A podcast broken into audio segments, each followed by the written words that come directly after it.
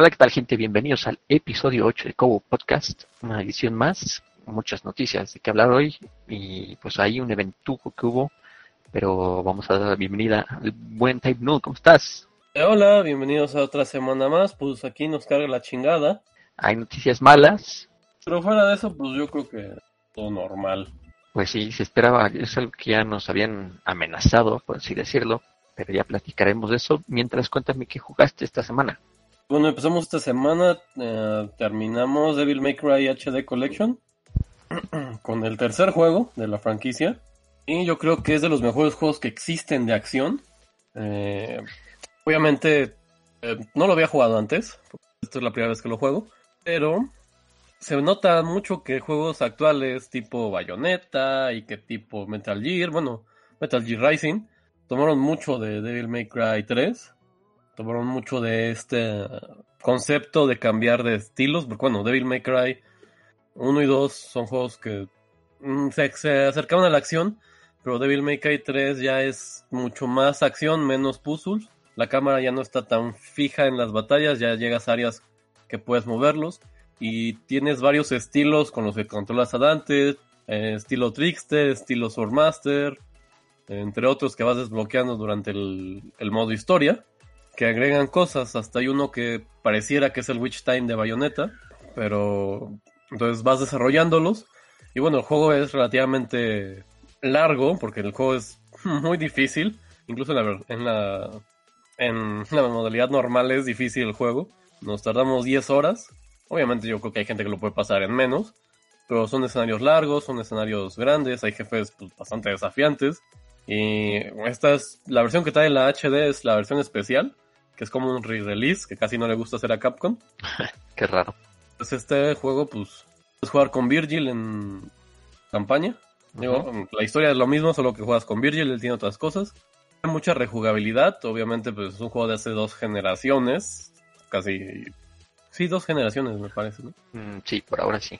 Sí, es un juego ya bastante viejo, pero no se, no se siente su edad, es muy bueno. E inmediatamente después de eso, pues nos seguimos directo con Devil May Cry 4, Special Edition también, que es una versión que solo salió, pareciera en PlayStation 4. Eh, release físico solo salió en Japón, entonces lo tienen que importar. Y bueno, otra vez juegas con otro personaje que se llama Nero, que hasta el momento en la historia no te dicen quién es.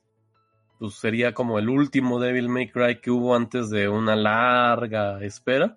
Hasta ahorita el juego ha sido muy bueno, el, uh, igual la jugabilidad está bastante bien hecha. Salió un año antes que Bayonetta y pareciera que Bayonetta le copió también muchas ideas porque los diseños de Kazuma Kaneko que es este un diseñador de monstruos de Shin Megami Tensei, se parecen mucho a los ángeles de Bayonetta. Entonces es, es como raro porque pues es, es, raro porque yo jugué Bayonetta mucho antes que jugar Devil May Cry. Pues puedo ver las inspiraciones y al mismo tiempo puedo ver lo que hace mejor Devil May Cry o lo que hace mejor Bayonetta. Este juego tiene bastante eso contenido. Cool. Eso está cool cuando juegas como el pupilo y antes el maestro, ¿no? Por así decirlo de que yo no sé si el maestro sería Bayonetta, porque estos juegos están demasiado avanzados para lo que eran. Este director, Itsuno, es muy bueno en la acción. No he jugado el Devil May Cry 5, pero no sé, está demasiado a, a un nivel muy la, muy grande, ¿no? Sí, Digo, obviamente Bayonetta tiene las mejoras. ¿Eh? Como lo platicamos la semana pasada, el 3 es una joyota. Sí, ¿no? Y este Obviamente, pues Bayonetta tiene la ventaja de que salió mucho, mucho después. Entonces, tuvo pues, ya las mejoras que se fueron, obviamente, creando con el tiempo, porque, pues, prácticamente Devil May Cry inició como esta ola de lo que yo llamaría hack and slash en 3D, más bien como beat'em ups en 3D. Beat'em ups, sí. Como la continuación, ¿no? De esos juegos como Final Fight, Street of Rage. Como este, la era moderna. Ah, como es la versión moderna de ese tipo de juegos. Sí. Pues, pues obviamente en un ambiente 3D es más difícil controlar al personaje. Los combos, yo me acuerdo, ah, la verdad es que no recuerdo exactamente cómo descubrí Devil May Cry 3, pero sí lo jugué para Play 2 y me voló la cabeza. Es un juego que en ese tiempo no te imaginabas. Oye, aparte venían de un juego muy malo que era este, este Street Fighter. Eh, Devil May Cry 2, que es realmente de los peores juegos que juego en mi vida. Sí, yo ni siquiera acabé el 2, pero el 3 sí marcó, lo platicamos, es algo que marca una referencia para Hack and Slash o Beat 'em Up. Eh, llámese Bayonetta, llámese todos los juegos que van a salir próximamente que tienen algo aquí de... Ves a Dante en estos personajes cuando los ves ahí atacando a todos lados. Y aparte es un género que Platinum Games pues, hace bastante, ¿no? Sí, sí, Yo creo que-.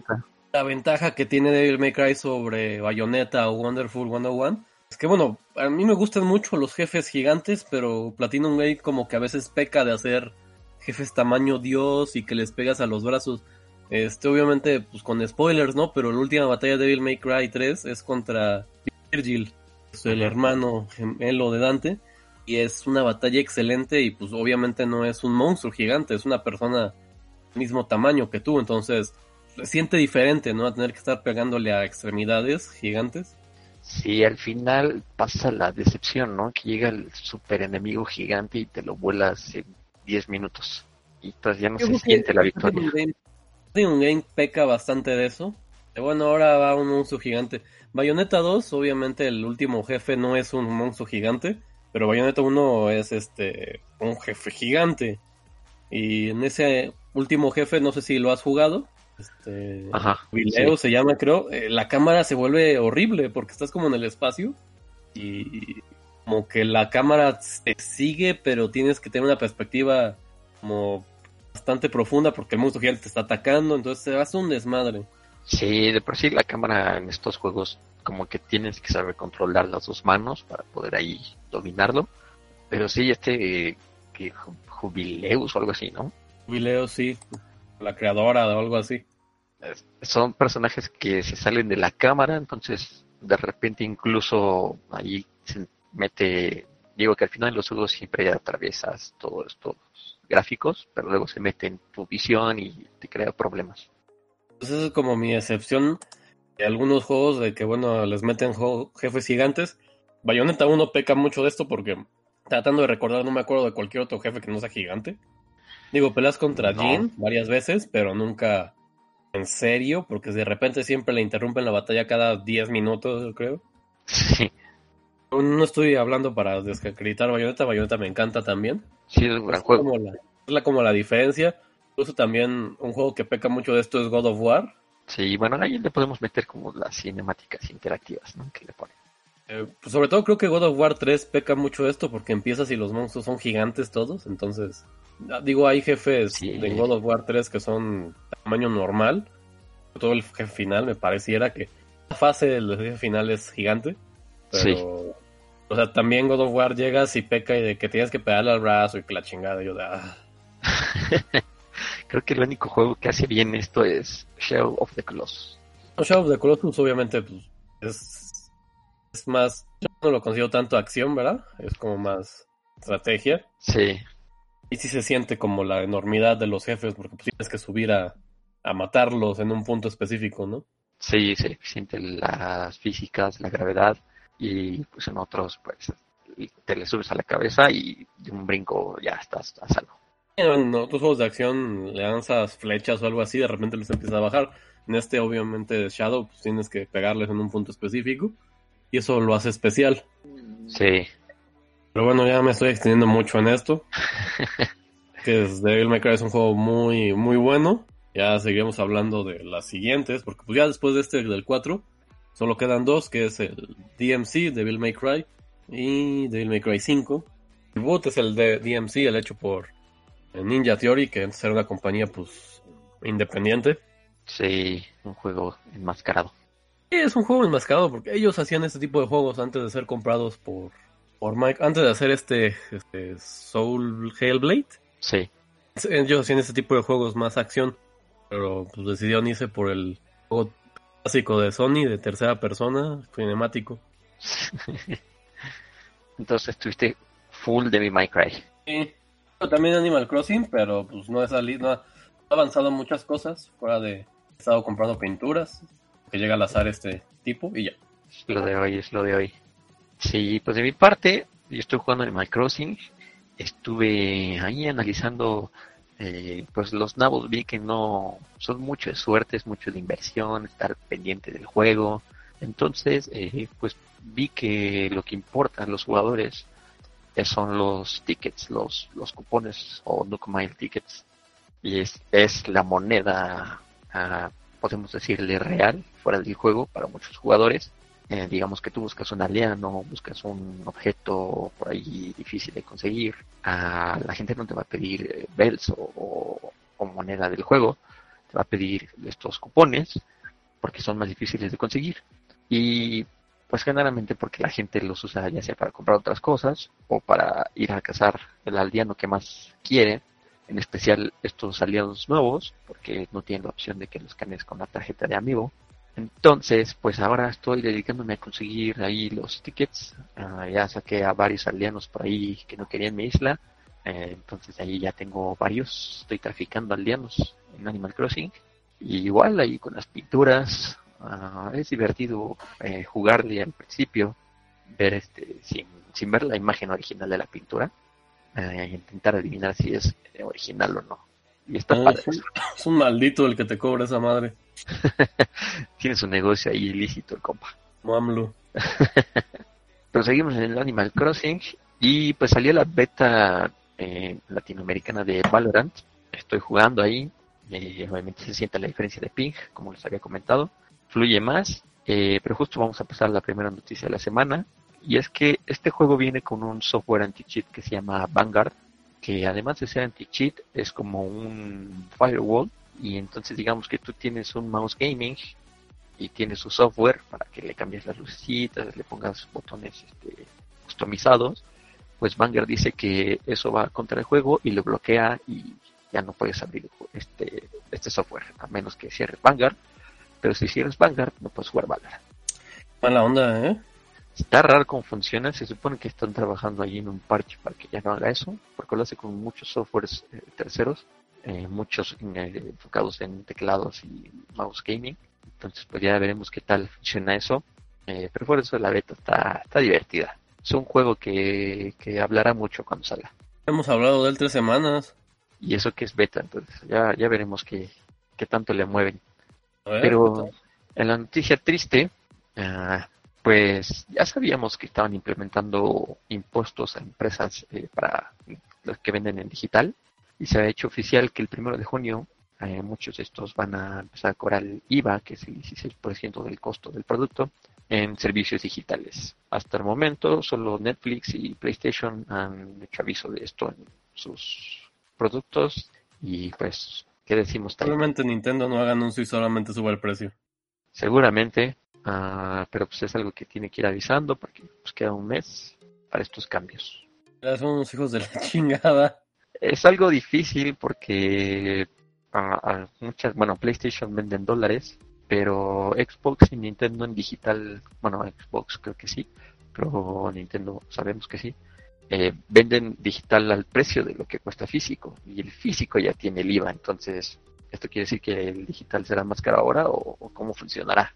Que ver qué onda. Está fea la cosa y pues ahora sí que toca otra vez coleccionar en físico, ¿no? Yo nunca he dejado, pero hay cuestiones inevitablemente van a ser solamente en este digital, sobre todo DLC para juegos. Así es, y eso que los DLC ya no son nada baratos, ¿no? De hecho, justamente ahorita vamos a hablar de un DLC pues grandote. Entonces, pues esas cosas, ese tipo de cosas, pues sí está cabrón poder comprarlas en físico. Después, obviamente, salen juegos como Complete Edition, pero no siempre. Por ejemplo, Capcom, los juegos Mm, bueno, en la generación pasada sí salían todos en disco, pero estas veces que sacaban Street Fighter Arcade Edition o Street Fighter Champion Edition, es el juego del disco normal, porque tienen un chingo que no vendieron, y es este código, simplemente es un código, entonces no sé qué va a pasar con ese tipo de cosas.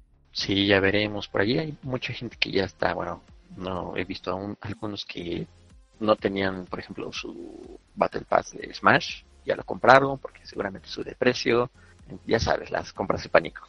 Probablemente suba de precio el Battle Pass 2 de Smash Bros. Si hay que... También yo comentaba aquí en, casa de que, bueno, si hay falta un DLC hay que comprarlo ahorita. Porque pues tampoco está chido, ¿no? Que de repente ah, ya subió 200 baros. Que pues mira, el precio obviamente, 16% no es tanto relativamente hablando, si hablamos puramente matemáticamente, pero obviamente va a afectar bastante cuando son cosas muy, no sé, juegos de mil varos, afectar ahí, o no sé, yo no juego juegos free to play, pero tal vez en la, las monedas de esos juegos también afecte de manera sustancial.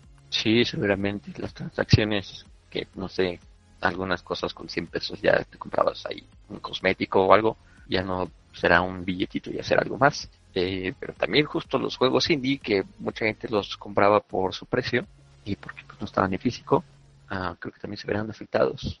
Creo que sí, en Steam hay que ver qué va a pasar porque Steam luego hace lo que quiere. Sí. Y pues justo creo que también el que más les duele es a PlayStation, que pues de por sí el que compre digital en PlayStation está un poco loco porque es en dólares y ahora con este impuesto pues todavía más caro. Chinga su madre el gobierno. Pues hay que exprimir las cosas antes de que se vayan. Lo malo es que año uno, Ok. pues sí. Pero eh, como mencionaste va a salir un DLC. Se anunció con un tráiler que la verdad está bueno y incluso lo presentaron doblado en español latino que está bien también. Y es el tráiler de Mortal Kombat 11, el DLC que se llama Aftermath, que trae este varios personajes de la saga. Eh, Hay a Fujin, que es el dios del viento. ujú, Este trae a Shiva, es este un personaje tipo Goro, o sea, una de las razas de los dragones. Bueno, es que en, en Mortal Kombat, en el orden de Mortal Kombat, Goro es como mitad dragón. Entonces, ese tipo de criaturas son las que tiene cuatro brazos. Shiva es la como la guardaespaldas de la princesa, de la reina de Denia, que es Sindel. Y tiene, el trailer pues, tiene contenido de historia, que es algo que no había pasado nunca en, en Combat. Este, ya pasó un año del juego. Obviamente el trailer trae spoilers del final de Mortal Kombat 11, si no lo han jugado y quieren jugarlo. sí, El DLC empieza justo cuando termina el- la historia del, donde mm, Liu Kang se vuelve el dios del fuego. Entonces tienen que hacer como más viajes en el tiempo porque Mortal Kombat 11 el concepto de la historia es eh, viajes en el tiempo por un nuevo personaje que se llama Crónica. en, el lore de Mortal Kombat al parecer ella es como eh, uno de los dioses más antiguos o una criatura fuera de ese espectro de dioses porque sus hijos son Shinnok que es el malo de Mortal Kombat X y Mortal Kombat 4 y es este otra no me acuerdo cómo se llama ahorita pero es una es un personaje que salió en Mortal Kombat 11 así es. La verdad es que el, el lore, la historia de Mortal Kombat está buena. bastante yo creo que es de los pocos juegos de pelea que meten un poco más de coco a, a las historias Así es, y ya tienen varios juegos que le meten historia al juego como tal, no solo al lore. Y como dice, sí sorprende que ahora el DLC sea con historia y no solo añadir personajes al- a la lista. Mm, Yo cuando vi que se filtró como un día o dos días antes el anuncio, dije no puede ser posible un DLC de historia, porque los últimos dos Mortal Kombat, el 9 y el X, 10 más bien, este, pues, personaje ahí, Así es, nos han, bueno, es algo que han hecho últimamente tanto en Mortal Kombat como en, en ah, ¿cómo se llama este de DC? Injustice. Injustice, que metían personajes y metían personajes, pero sorprendían con estos personajes, ¿no? Especialmente con Sí. los de licencia. Y ajá, pues por ejemplo en Injustice 2 creo que están las Tortugas Ninja, está Hellboy, Está Hellboy, Um, creo que está eh, Freddy.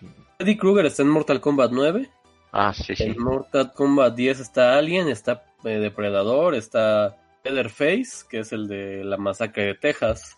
Sí, Bueno, en este, como comentábamos, en este DLC van a meter a Robocop, el mismísimo Robocop. El mismísimo Robocop, que realmente sí es el mismísimo, porque el actor de voz es el actor que hizo Robocop en la película original. Así es, una película que ya tiene ¿Está sus vieja? años. Sí, Es muy bueno. es muy buena de las películas que los efectos no se ven todavía. Bueno, algunos sí, pero no todos se ven tan, tan añejos. Unos efectos sí, yo creo que por lo menos en Robocop 3 que sale volando, pues de ánimo. el, el reboot de Robocop no estuvo tan malo, pero pues no fue exitoso en taquilla, entonces la franquicia ahí quedó. Sí, estuvo. Creo que ni suena tanto cuando mencionas el reboot. Mira, yo de las cosas que recuerdo del reboot es que era muy gráfico en algunas partes donde le quitaban como la armadura a Robocop y ya solo tenía una mano en la cabeza, porque pues en la historia, mm, tanto en el reboot como en el original, Robocop era un policía, pero es como le tiene una trampa, entonces eh, otros policías como corruptos, entonces hacen explotar y solo queda su espina dorsal, su cabeza y su mano izquierda. Así es, Robocop es como el, el policía puro, ¿no? Es como el policía del futuro, más ajá. Y con un corazón bueno. Pues el dilema siempre, ¿no? De que es más una máquina o que es un hombre. Bueno, eso es para las películas de Robocop. Eh, cosas padres es que pues, vas a poder enfrentar a Terminator contra Robocop, que siempre ha sido como un evento que mucha gente ha querido ver en películas. Ujú. O ya no va a ver porque Terminator se fue al carajo muy durísimo. Brutal. Malas las últimas películas de Terminator y por las últimas me refiero, no sé, desde el que salió en 2004. Sí, no, no sé el año, pero sí ya tiene rato. Terminator es una franquicia que debió haber terminado en la segunda película. Se, se pasaron, se pasan, porque existe, ¿no? Pero cuando hay dinero, Y baila, baila este Arnold Schwarzenegger. totalmente. Pues sí, increíble. Así es, llegará entonces Robocop, llegará este Shiva y llegará Fujin a Mortal Kombat 11 Aftermath. Eh, pero este DLC también llegará con un parche, sale el 26 de mayo, si no me equivoco. Y 26 de mayo. Llegará con un parche para todos los que tengan o no tengan el DLC, que traerá nuevos escenarios y para que le sigan dando, que Mortal Kombat sigue siendo un juego competitivo, ¿no? O sea, se sigue moviendo. Mira, la verdad es que el Evo no lo pone, yo creo que es por la violencia. Es un juego, sobre todo yo creo que más casual. Digo, si hay una escena competitiva, obviamente en todos los juegos de pelea hay escenas competitivas, porque pues hay gente siempre que se obsesiona, pero digo, no pusimos la noticia aquí, pero es de los pocos juegos que tienen un buen, buen netcode. Ahorita que el Evo pues se canceló básicamente, era de las mejores opciones. Yo creo que muchos Ah, lo sí. jugamos o lo disfrutamos por la violencia. Sí, fue como lo que quedaba, ¿no? Porque antes era o Mortal Kombat o Killer Instinct, y pues solo sobrevivió Mortal Kombat. Killer Instinct nunca fue tan violento como Mortal Kombat. Mm, Pero por ahí cuando salió era como la competencia, ¿no? Pero se quedó Mortal Kombat con sus fatalities y, y fue lo que siempre llaman, ¿no? Aparte le metían muchas cosas. Por ejemplo, en esta actualización le van a meter los friendship como bromas que hay en los juegos, así de en vez de hacerle fatality haces un friendship y pasa algo chistoso, ¿no? En el trailer podemos ver cómo Scorpio le hace un get over here a un oso de peluche Sí, como los carritos de helados, ¿no? Sub-Zero. y los carritos de lado con Sub-Zero, por ejemplo, este Noob Saibot, que es como el de sombras, se pone a, a saltar la cuerda mientras baila. Entonces son cosas ridículas que la franquicia siempre, siempre tuvo la franquicia. Sí, eran como más raros, ¿no? Sacar estos. Eran muy raros porque de repente también salía uno en la pantalla y decía Toasty o cosas así. Este, eran menos serios que Stick Fighter. Sí, pero eso- está bueno esto que metan contenido gratis también. Eh, pero para los que sí quieran este DLC, no hay precio todavía en pesos, pero parece que va a costar eh, 40 dólares. Es que es un DLC muy sustancial, entonces sí está caro. Sí, tiene, pues es parte, ¿no? Tiene historia, tiene personajes, pero pues para los fans creo que es justo, ¿no? Yo diría que sí. Yo, yo creo que el problema que tiene Mortal Kombat 11 es que es un juego lleno de microtransacciones. Esa es su maldición de ese y de muchos. Sí, pero pues obviamente va a tener tres personajes nuevos, va a tener una historia, entonces 40 dólares no me parece mala idea. Está bueno, y ya, ya veremos qué tal eh, impacta esto. Justo ahora, como dices, que los torneos ahora son competitivos y tiene pues, de las mejores conexiones. Entonces ya, ya veremos qué tal pegan estos personajes. Pues mira, yo espero que estén divertidos de jugar. Creo que es una buena adición. Eh, yo solo esperaba otro pack. O sea, yo solo esperaba así de, bueno, segunda temporada y estos personajes. Y yo de, ah, bueno, está bien. Sí, Algo inesperado. Lo que ninguna otra compañía de juegos de pelea está haciendo en estos momentos. sí, como que ya hace falta, ¿no? Un cambio. Por ejemplo, Smash agregó modos de juego. Ni Street Fighter ni nada más agregó cosas tan sustanciales. Street Fighter 5 agregó cosas en actualizaciones que tenían que estar en el juego base, como el modo arcade. Y Mortal. Kombat 11 tiene un contenido pues, bastante amplio, entonces yo creo que aquí sí se justifica algo el precio. Sí, está bien el precio. eh, afortunadamente sale justo antes de que suba el costo. Así que si lo quieren, apáñenlo. Sí. Y pues hablando de juegos que van a salir, ah, pues sabemos y dijimos que iba a continuar el drama de The Last of Us 2. Y en efecto, sacaron un nuevo tráiler. Eh, lo sorprendente es que no es tráiler final. O sea, todavía nos quieren sacar otro. Acompañada de varias noticias, un mensaje ahí medio emocional de, del señor Neil. Eh, Lo este, dislikearon hasta el infierno. Así es, la gente ya no está emocionada, la gente sabe que están haciendo esto mm, porque los obligaron a, o sea, no, no era necesario haber cambiado la fecha de salida, este, bueno, no original, pero la que ya estaba planteada. Y pues al fin sabemos que está en fase oro. Tenemos este tráiler que, pues, si analizas un poquito las charlas y las escenas que hay, pues te das una idea de qué va a pasar. Entonces, si se quieren guardar los spoilers que ya hay en todos lados, tampoco vean el tráiler. Tampoco es que sepamos de fuentes oficiales de qué trata el juego. Lo han mantenido en secreto hasta el hartazgo y yo creo que por eso también mucha gente cayó en los spoilers porque dijeron, ah, ya, tantos años y no han dicho ni madres, solo ah, el, el director se la pasa, este, quitó las costillas para mamarse los huevos él mismo en Twitter. Sí, la verdad es que están haciendo mucho hype por este juego, cuando pues solo sabemos que es la secuela de un juegazo. Y Yo ya. creo que las cosas que más me molestan, por ejemplo, es que el director, por ejemplo, apenas salió una noticia de, no, es que él lloró cuando jugó el juego. Yo de, cabrón, es tu juego. Obviamente vas a llorar jugando tu juego, pues eso no me vende el juego. así es, no es como que diga, oye, no me gustó mi juego, que va a salir. No no- obviamente no vas a salir a decir, no, puta, este juego es una mierda, no lo compren, ¿no? Exacto.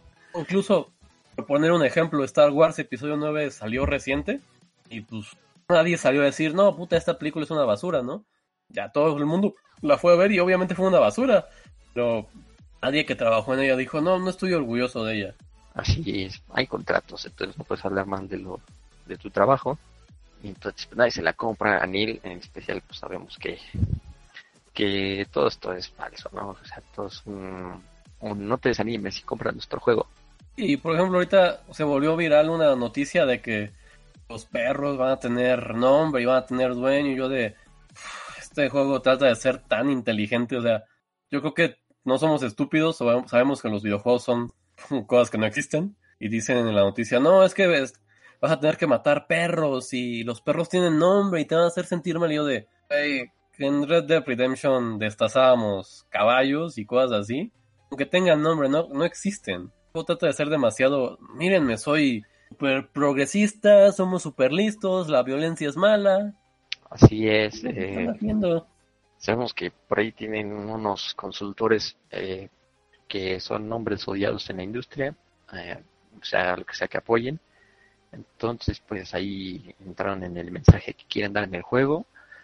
Y pues es lo que también ha estado molestando a los fans, porque como mencionamos, no sabemos de qué va la historia, pero De sabiendo manera que- oficial, porque los spoilers ya están ahí. Ah, ah, sí, claro, de manera oficial, eh, pero sabiendo que hay gente por ahí que quiere dar como un mensaje correcto, humanista, pues no es lo que queremos ver en un videojuego, ¿no? Porque es un videojuego. Incluso, pues, si hay juegos que te dan ese mensaje, por ejemplo, Animal Crossing, los aldeanos te dicen cosas bonitas, todo bonito, pero no te lo metas como la de a huevo, ¿no? Sí, así es, no es como que Animal Crossing te vaya a decir, ah, voy a ser más cool con mis vecinos, ¿no? Por ejemplo, yo creo que es algo que no entiendo, pero obviamente son gringos, pero pues yo no entiendo sus puntos de vista de forma políticos. Entonces, yo no entiendo qué están haciendo en estas cosas, ¿no? O sea, algo que me pasó viendo una película que se llama Knives Out. Ujú. Hacían muchas referencias a política estadounidense y yo así de, no entiendo de qué están hablando, o sea, no entiendo de qué se están burlando o no. O sea, si las Sí, películas son temas muy locales. las películas de los videojuegos son básicamente cosas globales, entonces pues fuera de eso también es entretenimiento, ¿no? No buscas que te digan um, cómo debes comportarte o cómo debe ser la sociedad. Pueden hacerlo, pero no hay nada así como tenga, no tenemos contexto, ¿no? Por ejemplo, Parásitos es una película que sin el contexto coreano la entiendes, porque es desigualdad social. Pero eso de que hay dos este, lados de políticos, la derecha e izquierda estadounidense, pues no, los gringos no son los dueños del mundo, pinches gringos de mierda. Sí, así es. Eh, pero pues sí, ya muchos están pensando si comprar Last of Us o si ver los spoilers o ver a su streamer favorito cuando salga, etcétera, etcétera. Eh, la verdad es que ya no lo están haciendo bien, esto ya se les salió de las manos y todas estas reacciones son urgentes, son eh, de emergencia para pues seguir con la emoción. Es un desastre la respuesta de, de PR. Obviamente tú y yo estudiamos comunicación, sabemos lo difícil que es controlar estas cosas, pero han hecho todo mal, todo mal. Sí, en especial siendo que tienen pues el apoyo de Sony, no directo. Y por ejemplo, yo creo que una cosa que les molestó también a muchas personas es que el director puso como un quote en Instagram de este tipo de Nirvana que decía, no, pues es que si, si no les gusta esto y esto y esto, no compren el juego. Borró al poco tiempo esa como historia, pero querían darles un cursito de, a ver, no, cuando pasan estas cosas, traten de no destruir juego antes de que salga, ¿no? Pues ya es algo muy moral, algo irremediable ya está enterrado. Y pues creo que ya no tiene nada más que hacer más que sacar el juego. No, ya renunciar. Terminar la saga y ya, se acabó.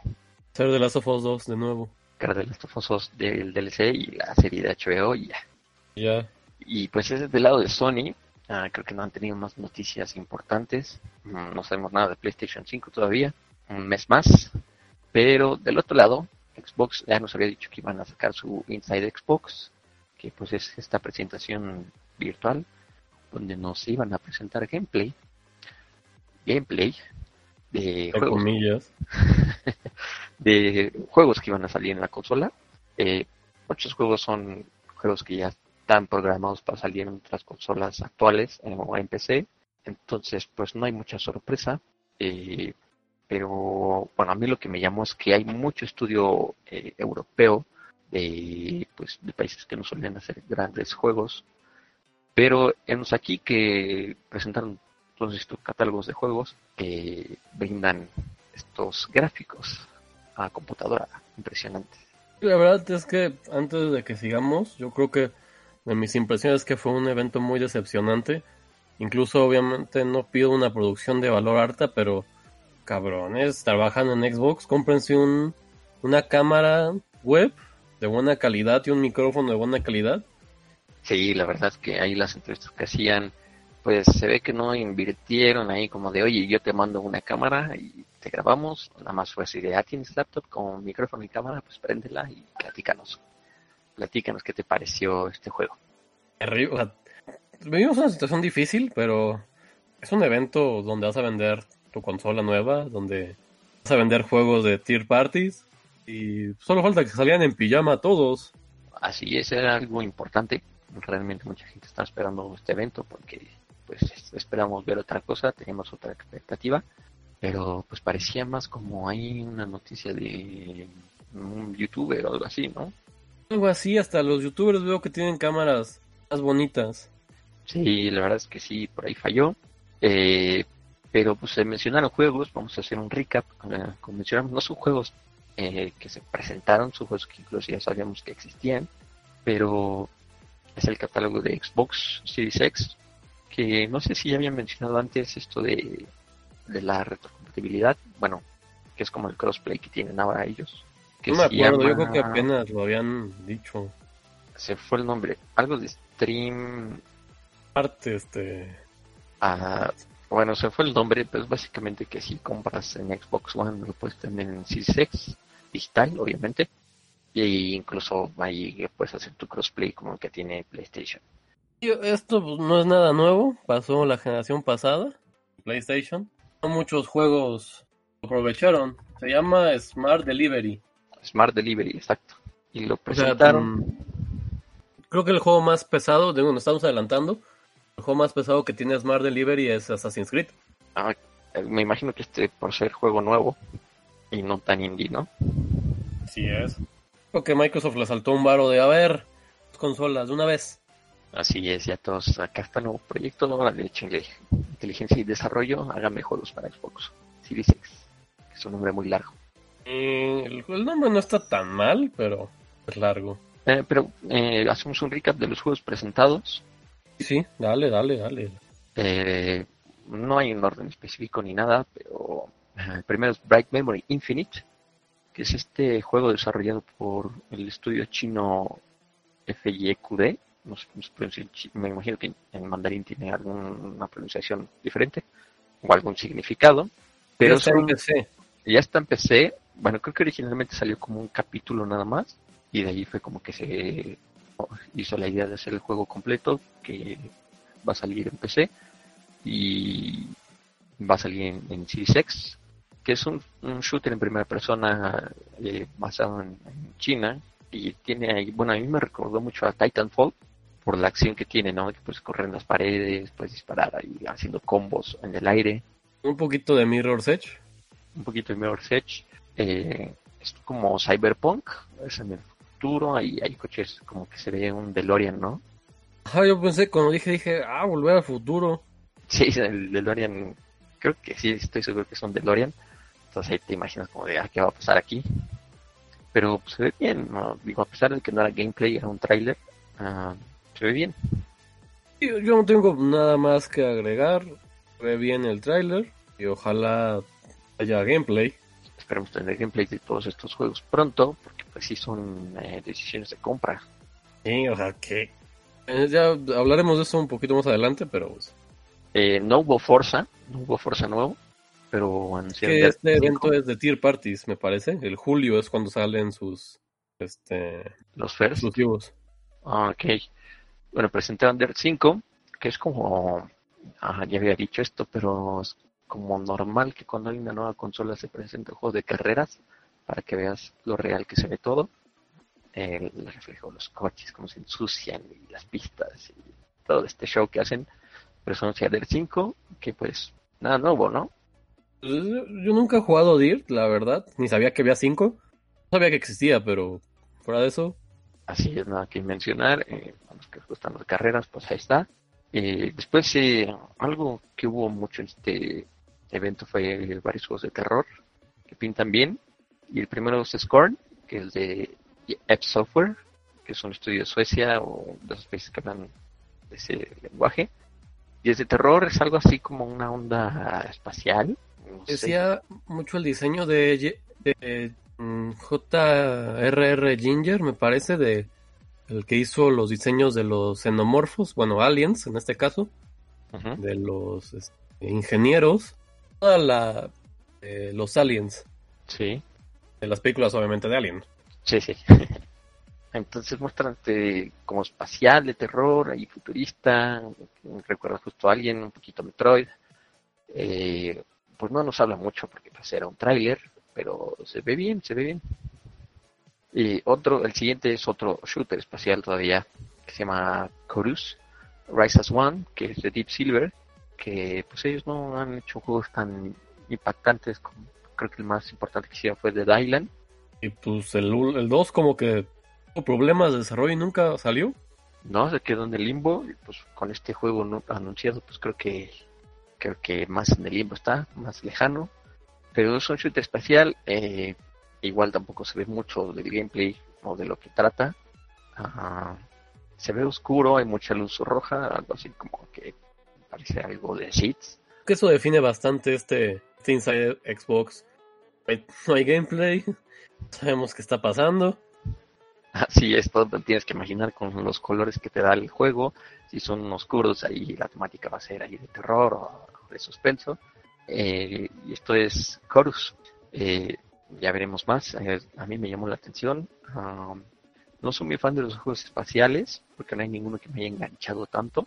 Ah, ah, ¿Qué tal que este es el bueno? Pero después va a salir uno que justo hablábamos de Dante, este Vampire de Masquerade que tiene una cinemática como de un, un señor bailando con cadáveres.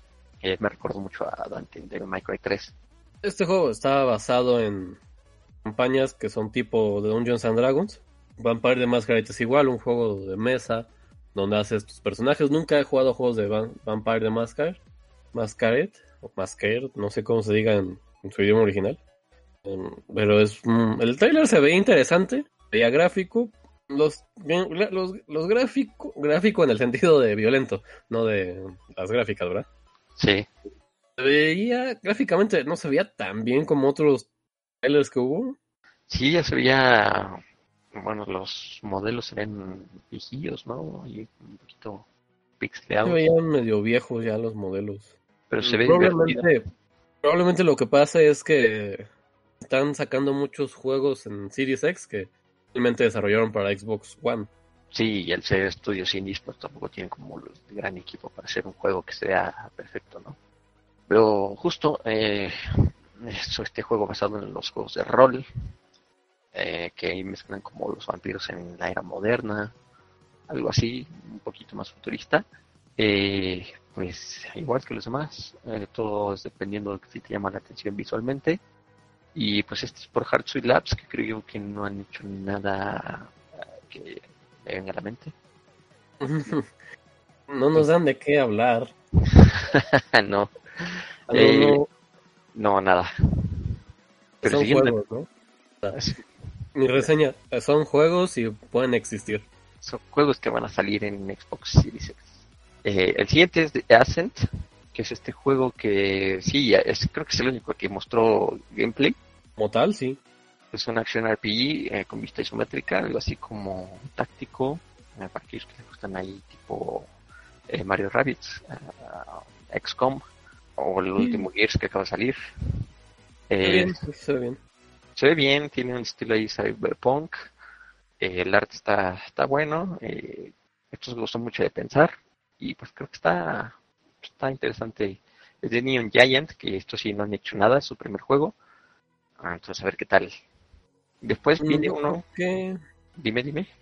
Yo creo que ya estoy empezando a me Todavía no sale Cyberpunk y ya me estoy empezando a hartar de los juegos este con estética Cyberpunk. O sea, como que ya así de. Ay, Dios mío, ya. ya remarcaron mucho tipo, porque ya muchos mezclan cyberpunk con post-apocalíptico, ¿no? Entonces ahí pierde el sentido. No, porque también Bright Memory pareciera que está basado en cyberpunk. Es así de que salga cyberpunk y acabemos con esto. Sí, ya, por favor. Que ya veremos cuál será la siguiente moda en los juegos. Seguramente van a ser los vikingos. Y el siguiente creo que te va a gustar a ti, seguramente te, tiene intrigado, eh, que es de Medium, que es de Bluebird Team, que hicieron el juego de La Bruja de Blair, con la noticia de que este juego va a tener música de Akira Yamaoka, aquel que hizo la música para los Silent Hill originales. Cuando dije, se parece mucho a Silent Hill, lo dijeron Akira Yamaoka dije, están tratando de emular Silent Hill. Eh, se ve interesante. El problema con este estudio es que Blair Witch y el otro juego que hicieron de yo también en Switch, que es de pinturas, no me acuerdo el nombre. Creo que lo habíamos comentado hace unas semanas. Ah, sí, sí, sí. Es este. Lo... Legends of Fear. Ah, sí, sí. El problema de estos juegos es que son simuladores de caminata. Sí, son como recorridos, ¿no? Tienen mucha inspiración de PT. Es que este es el problema con los juegos de terror, ¿no? Como que quieren rehacer lo que impactó por ejemplo, dices PT con esos, ahora Silent Hill, y si hacen falta algo así, pero no forzarlo. Yo creo que el mayor problema es que los juegos son simuladores de caminata, las historias son muy interesantes, la historia en Layers of Fear es muy muy interesante, eh, es un juego que tiene mucho trasfondo y que lo va construyendo con, pues no, no con el gameplay porque nunca juegas como tal, pero así con lo que vas viendo caminando. Entonces ese es como mi mayor problema. Digo, se ve muy interesante. Akira Yamaoka es un compositor muy, muy este, bueno. Uh, los soundtracks de los primeros tres Silent Hill son icónicos. Sí se ve bastante interesante de Medium. veamos si pueden moverlo un poco a su fórmula o van a otra vez a caer. Veremos. Eh, sí, creo que anunciar a Kira Yamaoka es como una gran apuesta. Eh, digo, no le fue mal a estos juegos, eh, mucho, mucha gente los tiene, mucha gente los jugó, entonces eh, pues hay que, tienen la vara alta los de Bluebird Team. Y crecieron mucho con este Layers of Fear. Sí, sus juegos han dado de qué hablar y pues como dices, hacer algo más de lo mismo, pues los va a encasillar, ¿no? Más. Eh, después creo que fue uno de los que más dieron de qué hablar. Eh, algo que sorprendió en, Xbox, porque hemos mencionado antes que Xbox es algo muy americano, no apuesta mucho por este tipo de juegos. Y es Scarlet Nexus, que es de Bandai Namco. Entonces ya con eso se imaginan ahí un juego eh, con estilo de anime, que pinta ser un action RPG, ¿no? Pinta hacerlo. El juego creo que llamó la atención también porque se ve diferente a todo lo que vimos, que en la presentación era todo oscuro y en primera persona. Pues, está más en línea como juegos tipo acción. Habíamos hablado como Devil May Cry. Y va a tener elementos de RPG. Así es, eh, pinta bien. Ve, decente. Yo creo que el, el tráiler me convenció al 100% porque tenía como problemas gráficos el tráiler. Como que se le caían los, los frames y cosas así. Sí. Eso en un trailer, digo, eso en un juego de acción no debería pasar. Aunque vaya, no sea 30 frames, debería ir muy fluido. Pero Bandai cuando quiere hace juegos buenos. Sí, quién sabe qué estudio esté, bueno, qué parte de Bandai Namco esté haciendo esto. Pero se ve bien. Eh, como dices, esperemos que por ahí mejoren. A lo mejor y fue eh, poco tiempo que les dieron para presentar esto, que es un juego nuevo. Eh, en especial ahora que pues no muchos pueden ir a trabajar al estudio, pero creo que también va a llegar a Xbox One este juego, ¿no? Sí, me parece que también va a llegar para Xbox One. No sé si va a llegar a PC, porque sabemos que si llega a Xbox llega a PC. PlayStation 4 o 5. Que seguramente sí, porque pues es Bandai Namco. Eh, bueno, lo personal fue el que más me llamó la atención a mí. Eh, se ve el que me llamó la atención es el siguiente juego. Adelante, adelante, preséntelo. El siguiente juego es Yakuza Laika Dragon. Este es. Japón se llamó Yakuza 7 Laika Dragon. ¿El 7? Es, el 7, sí. Es mm, un RPG. Yakuza normalmente son juegos de acción, pero este es como más RPG. En el trailer se pueden ver elementos de fantasía. Yakuza es una serie que ha crecido en popularidad bastante en los últimos años en América. Y desde que lo vi el año pasado se veía bastante bueno. Ahorita pues, lo presentaron, obviamente el juego no va a ser exclusivo de Xbox Series X porque ya salió el tuitazo diciendo que va a salir hasta para Play 4. Entonces me interesó bastante, pero para mi Play 4, no, no para el Xbox. Sí, sí, es, un juego que no te hace mudarte, en especial cuando ya tiene varios juegos de la saga en, esa consola. Pues es que tenemos básicamente todos los juegos de Yakuza en PlayStation 4. También creo que apenas salieron en Game Pass pero muchos años la serie fue exclusiva de PlayStation. Sí, por la misma temática, ¿no? Es de Xbox siendo mexicana, y ahora están apostando, al parecer, por este tipo de juegos. Eh, pero pues este cambio que hizo Sega la saga pues, se ve interesante, ¿eh? Están haciendo porque la saga, aunque en América se volvió más popular, en Japón ha estado teniendo ventas cada vez peores. Bueno, es que siendo Sega como que empezaron a quemar mucho la saga, ¿no? sacaban uno casi cada año y hay varios que no salieron aquí en América. Eran este yakuzas en el pasado, en el Japón este feudal, me parece. Hubo uno de zombies que también sacaron. Que el que este sea el séptimo de Yagago Toku o este en Yakuza no significa que solo haya siete juegos, ¿no? Hay como 11 creo, 12. Sí, hay bastantes. Eh, pero sí, como decir, muchos en PlayStation 4, es así como de, oye, tranquilo, poco a poco. Muchos en PlayStation 4. Em, la serie originó en PlayStation 2 y ha tenido muchas, como, muchos ports también. Incluso el Wii U tiene un port de los primeros dos Yakuza. sí. Pero sí, de, 2015 en adelante empezaron a sacar Yakuza así a lo, a lo pendejo. Sí, se pasaron. Eh, pero ¿qué podemos decir? Es Sega. A veces Sega también les da un buen descanso a sus franquicias, entonces esta transición les va a ayudar a buscar algo diferente de, de Yakuza 7. Sí, un buen cambio, ya veremos qué tal, porque pues sabemos que últimamente también los RPG están ahí eh, escalando otra vez a la cima. Y bueno, pues otro título que ya sabíamos que iba a estar presente, pero fue como el inicio de la decepción, fue Assassin's Creed Valhalla, porque presentaron el, el juego, presentaron ahí por ahí un trailercillo, a lo que nos dio la idea de que vamos a ver gameplay eh, en esto de Xbox. Xbox tiene otra definición de gameplay en sus oficinas que nosotros. Así es, porque cuando presentaron esto dijeron que era el primer gameplay de Assassin's Creed Valhalla y pues no. Igual, ya si de plano si se ve igual el cambio de cinemática gameplay, pues ahí sí nos callarán la boca a todos. Pero pues mientras, esto fue su definición de gameplay. Que pues creo que no vimos nada nuevo en este juego. Como un trailer. Yo vi el trailer y dije, ¿dónde está el gameplay? Así es, están haciendo el hype por este Valhalla. Eh, se ve bonito, pero el problema aquí es que muchos estudios mandan a hacer sus cinemáticas a otros estudios que se dedican a hacer cinemáticas, no los hacen en casa. Entonces, seguramente mucho, muchas cosas que vimos en este Inside Xbox ni siquiera las hicieron los estudios que presentan el juego. Le doy un 3 de 10 a este pinche evento. estuvo malo. Eh, hubo otros anuncios por ahí mínimos de que ya, saben presumir números. No sé cuántos cientos de estudios están trabajando en juegos de Xbox. No sé cuántos. Pero digo, esos números irrelevantes. Así es, porque pues al final del día pues, nadie compra todos los juegos, ¿no? Bueno, menos que seas coleccionista. Aparte, por ejemplo, una noticia que yo siempre pongo de ejemplo es, hay una noticia que dice PlayStation Vita, más de 100 desarrolladores haciendo juegos y pues nunca se vio ese apoyo, ¿no? La verdad es que el que tiene que crear la consola es la propietaria de esa consola. Así es, nada te sirve tener juegos, porque pues, al final son juegos que puedes jugar en otra consola, son juegos que, eh, pues creo que al final del día lo que te hace comprar la consola es un juego y la consola en sí, ¿no?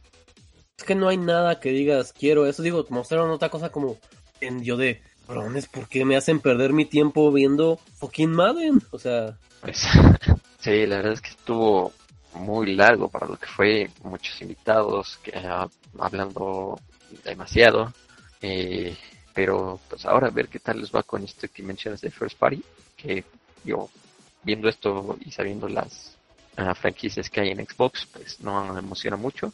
Todavía tienen tiempo para prepararse bien porque lo pusieron hasta julio.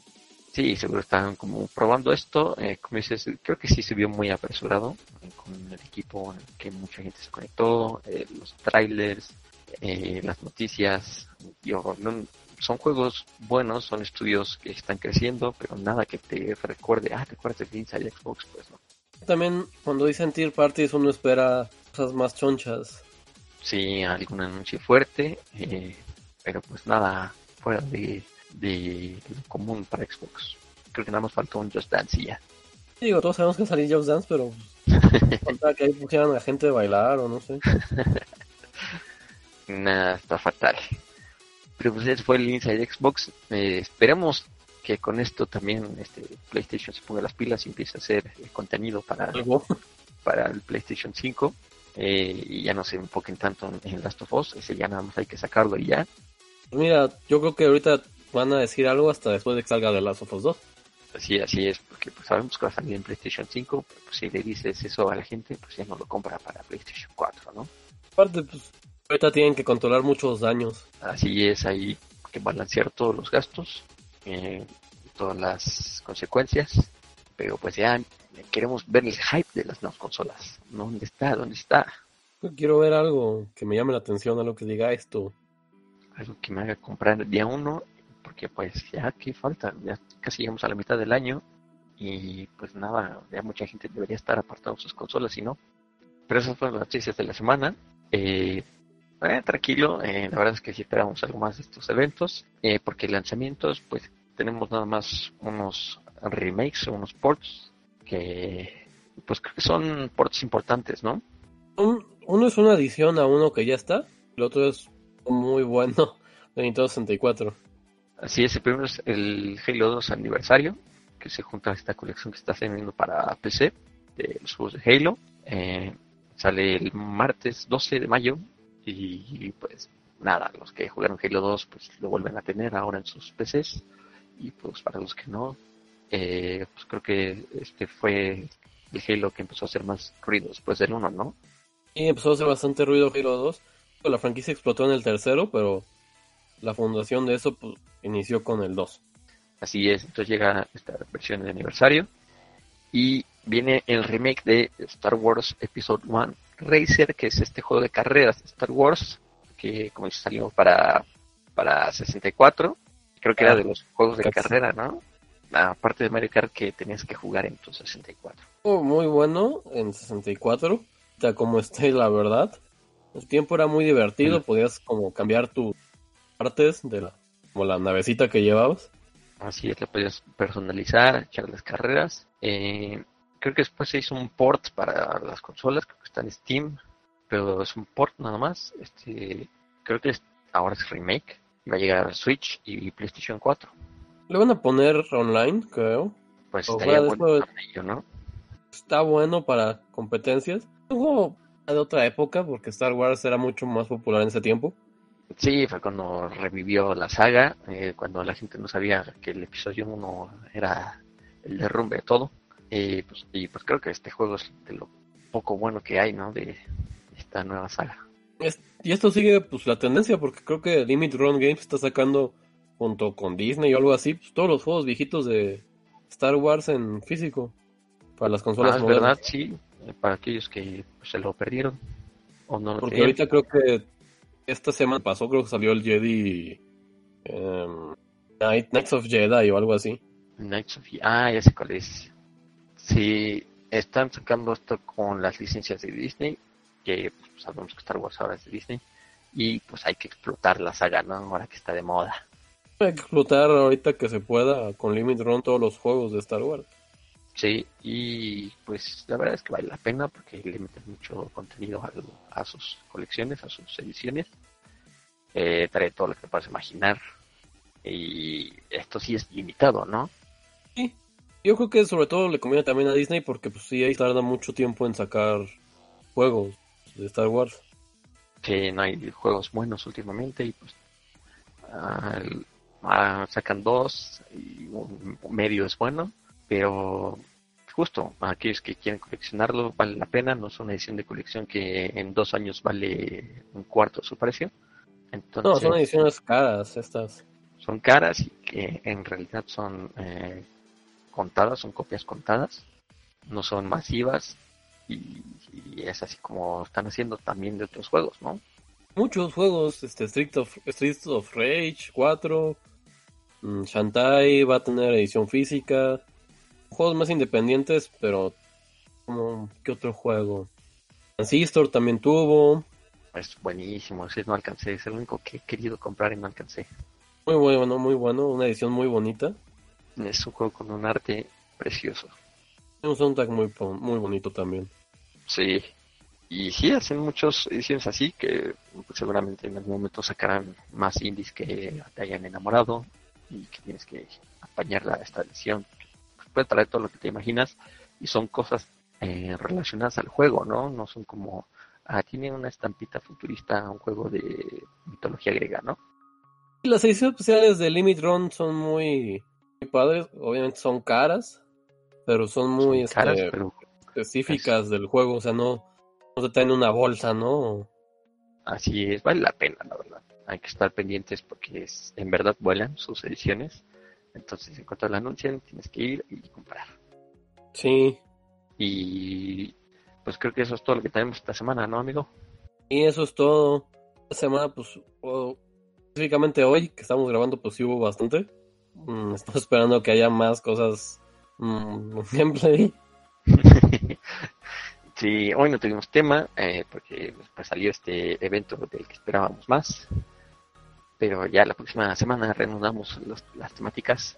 Eh, y vamos a ver qué, de qué hablamos la siguiente semana. Así es, va a estar bueno. Y a diferencia de Xbox, sí tendremos historias que contar. Y... pero por ahora, esta semana ha sido todo. Muchas gracias por escucharnos. Ya saben que pueden seguirnos en Twitter en Cobo Podcast con una pena nada más, todo seguido. Eh, los podcasts todos los viernes, cada semana Y Type, gracias por acompañarnos una vez más. Ah, puedes echar el shout out a tus proyectos. Muchas gracias por escucharnos. También me pueden escuchar en Tribunal La Medianoche, que también está en Spotify. Spotify sale todos los miércoles y sábados. Este, está hoy como arroba Tribunal Noche en Twitter. Entonces ahí pueden seguir la cuenta para que tengan actualizaciones de ese proyecto. Pues muchas gracias a todos por esta ocasión, esta semana. Estuvo divertido. Estuvo bueno, ahí nos comparten lo que les pareció a ustedes este evento de Xbox, eh, todo lo que quieran, algún tema que nos quieran recomendar. Yo soy Sam, muchas gracias por acompañarnos y nos vemos la próxima semana, amigos. Nos vemos. Bye bye. Bye.